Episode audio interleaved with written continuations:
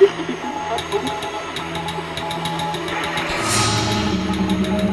storm is coming.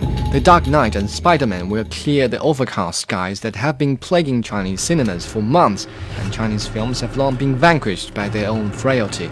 Many Chinese films have changed their schedule to brace for the impact, including the spy film The Silent War.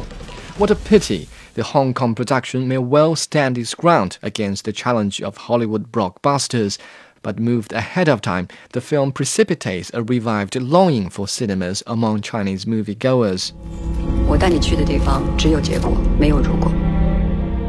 Alan Mak and Felix Chong, both co-directs from the classic crime thriller Infernal Affairs, have joined hands again. The Silent War is an espionage movie featuring Tony Leung, who plays a blind man with supernatural hearing. Zhou Xun plays a skilled secret agent who recruits him to keep track of enemy broadcasts.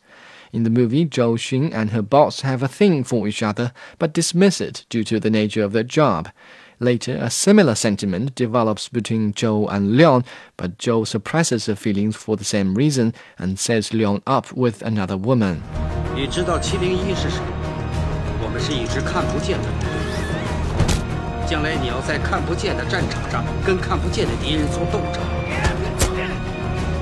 You may have noticed how I introduced the story, an outline of the relationships of major characters, leaving out the espionage.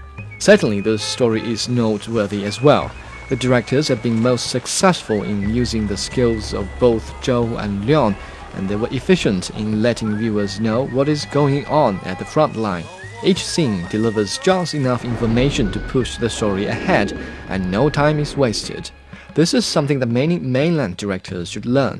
更重要的是，我们希望能在戏里面多一点动感的东西了。我们就加强了这谍报机关行动局的一个角色，就是周迅演的张学林。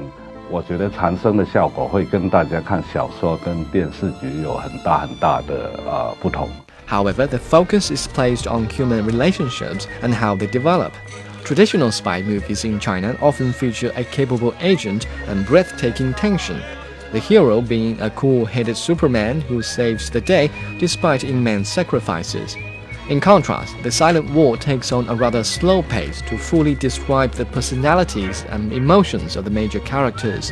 Zhou Xun is very successful in portraying a skilled agent who takes great pains to deny her feelings while dealing with the bad guys. 你也是赌命的吗？我是赌别人的命。Compared to Zhou, Tony Leung must have had a much better time with his role.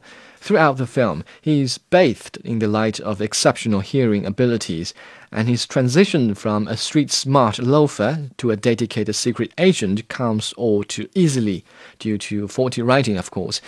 And lastly, I know it's not his fault, but the Mandarin dubbing of his voice is so bad that he sounds no better than a fledgling actor. The last drawback is the ending, when the movie suddenly finds its way into a eulogy of heroes.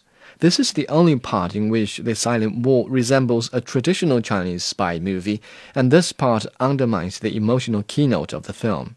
The Silent War adopts a rather creative way to tell an espionage story. For this eye opener, I give a 7 out of 10.